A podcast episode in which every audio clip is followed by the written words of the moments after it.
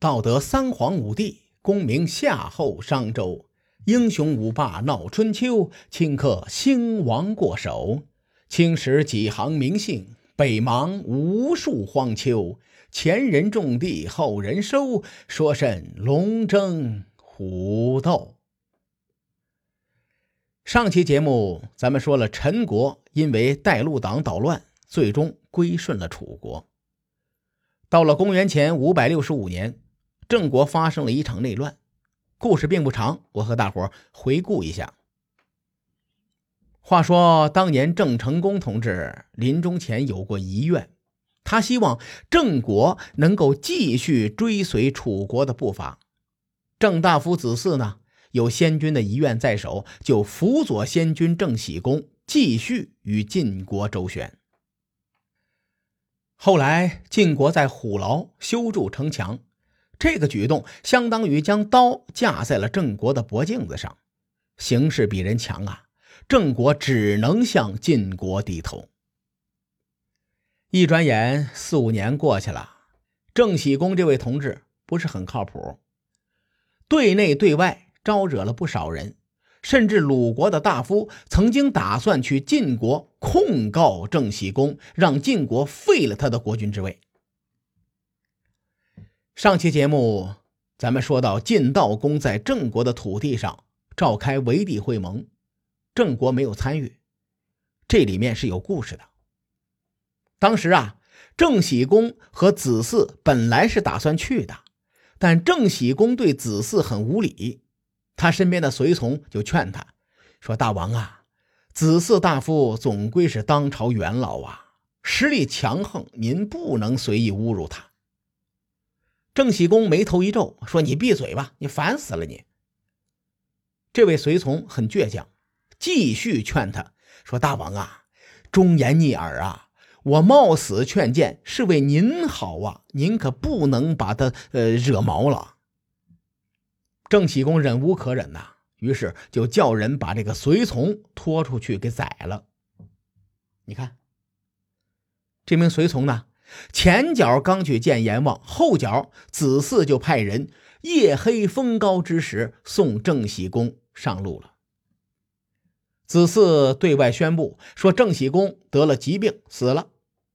紧接着，子嗣又立了郑喜公五岁的儿子做国君，史称郑简公。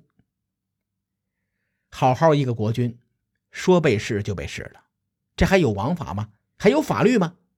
所以郑国内的诸位公子决定伸张正义，他们计划谋杀子嗣。子嗣得到消息之后，冷笑一声。哼凭你们这帮烂番薯、臭鸡蛋，想来杀我，想得美！史书记载，公元前五百六十五年四月十二这天，子嗣捏造了莫须有的罪名，杀了郑国的四位公子，还有两位公子死里逃生，逃到了魏国。仅仅在这场政变发生的十天后，郑国出人意料的发兵攻打蔡国。并且俘虏了蔡国的一名高官。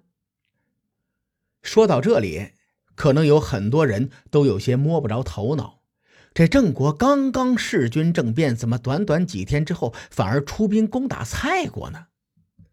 哎，这事儿啊，典型的春秋谋略。我和大伙说说我的一家之言。咱们站在郑国大夫子嗣的角度去看这件事情。子嗣弑君在前，杀郑国群公子在后。他此时的当务之急呀，是如何将郑成功被弑的这件事儿压下去。可是郑成功死在去会盟的路上，这件事儿晋悼公肯定要过问呐。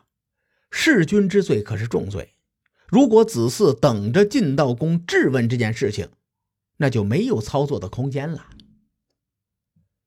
咱们再来看看诸侯国之间的形势。楚国这四五年的时间一直出兵攻打陈国，在子嗣弑君之前呢，晋悼公正召集中原诸侯国救援陈国。从地缘角度来说啊，此时与郑国接壤的是晋国、魏国、宋国、陈国、楚国、蔡国。晋、魏、宋三国是一个联盟，郑国不能打，也打不过，对吧？楚国正在揍陈国，郑国这个时候去了，你基本上就等同于送人头去了。所以子嗣别无选择，他只能打蔡国。此次郑国伐蔡的主将。是郑国大夫子国和子产这对父子，子国为父，子产为子。等郑军得胜归来，君臣上下非常高兴，唯独子产很担忧。他说：“此次咱们伐蔡，可是闯了大祸了。有朝一日，楚国肯定会出兵讨伐我们，到那个时候，咱们打不过楚国，只能归顺他们。”郑国归顺楚国，晋国一定不满，必然会出兵讨伐我们。晋楚两国轮流攻打郑国，以后的四五年，哼，没好日子过了。子产的父亲子国听到这话是勃然大怒，训斥他说：“你懂个球！如今咱们郑国五运昌隆，又有郑卿子嗣的领导，你小孩子胡乱说话会被砍头的。”子国的话是史书中的原文，我只是给翻译了一下，其中的潜台词藏的有点深呐。我再给大伙翻译一下。子国的意思是：你个毛头小子，瞎说什么大实话呀？小心子嗣听见了，把你弄死。你以为就你知道郑国伐蔡会引来楚国和晋国吗？中间的弯弯绕绕你不懂，就别说话。列位。说到这儿啊，咱们大致可以摸出子嗣的权谋套路。原理很简单，我举个例子啊，比如一个雪白的床单上被人烫了一个烟头啊，如果想这个烟头变小呢，那就在旁边烫一个更大的烟头。嘿，子嗣的套路就是这个原理，跟这个原理是如出一辙。他先引着楚国攻打郑国。然后郑国投降，晋国必然会讨伐郑国。楚国为了保住郑国，十有八九会和晋国死磕的。这剧本已经演了两次了啊！啊，邲之战、鄢陵之战都是这个套路。到时候晋楚双方打得热火朝天，谁会在意郑国有没有弑君呢？所以子嗣不仅要点一把火，而且要把这个火呀。烧的越大，他是越开心。反过来看子产说的这番话，只能说他还是年轻嫩了点他只看到了第一层，没想到子嗣和他爹已经看到了大气层了。都，如今郑国国君才五岁呀，子嗣在郑国可以说是一手遮天，谁也不敢得罪他。出于这个考虑，子国才骂他的儿子啥也不懂。果然，在公元前六百五十六年的冬天，楚国的令尹子囊率领军队攻打郑国，找他们来算账了。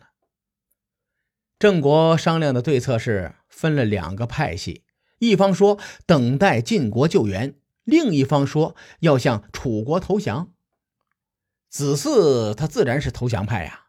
史书特地记载了投降派的三个代表人物，其中就有子国。投降派的另一个代表人物子嗣发言了，他说：“咱们郑国呀，如今在危难之际，姑且顺从楚国，缓和一下局势。等晋国来了，我们再顺从晋国。然后我们准备好钱财、玉帛这些保护费，就蹲在晋楚两国边境等着。谁打赢了，咱们就把保护费交给谁。到时候由胜者来保护我们，多好啊！”郑国有个大夫皱着眉，他说：“这样做不妥呀，出来混要讲诚信呐。晋国这大哥会盟五次，讲究诚信，对吧？咱们现在背信弃义，迟早要挨三刀六洞，被人捅死。而且呢，现在晋国的国君很贤明，晋国的四军也建制完整，八卿之间和睦无间，肯定不会抛弃郑国的。”再说楚国，他哪里是救援我们呢？他就是缠我们的身子。我觉得咱们还是等着晋军救援吧。子嗣肯定不会同意，于是他摇头说：“哎，人多嘴杂，也没有个定论。这样吧，我决定了啊，投降楚国。一旦有什么问题，我一力承担。毕竟子嗣此时的权力最大，因此呢，郑国到底还是投降了楚国。如此一来，这晋楚争霸的第一把火算是煽起来了。至于第二把火是怎么烧的，各位看官。”咱们下回再说。书海沉沉浮浮，千秋功过留与后人说。我是西域说书人介子先生。下期节目咱们继续聊春秋风雨。更多精彩内容，请搜索关注微信公众号“伯乐灯”，与更多听友交流互动。伯乐灯还将定期为粉丝发放福利。愿我们的存在让您对明天更有期许。咱们。后会有期。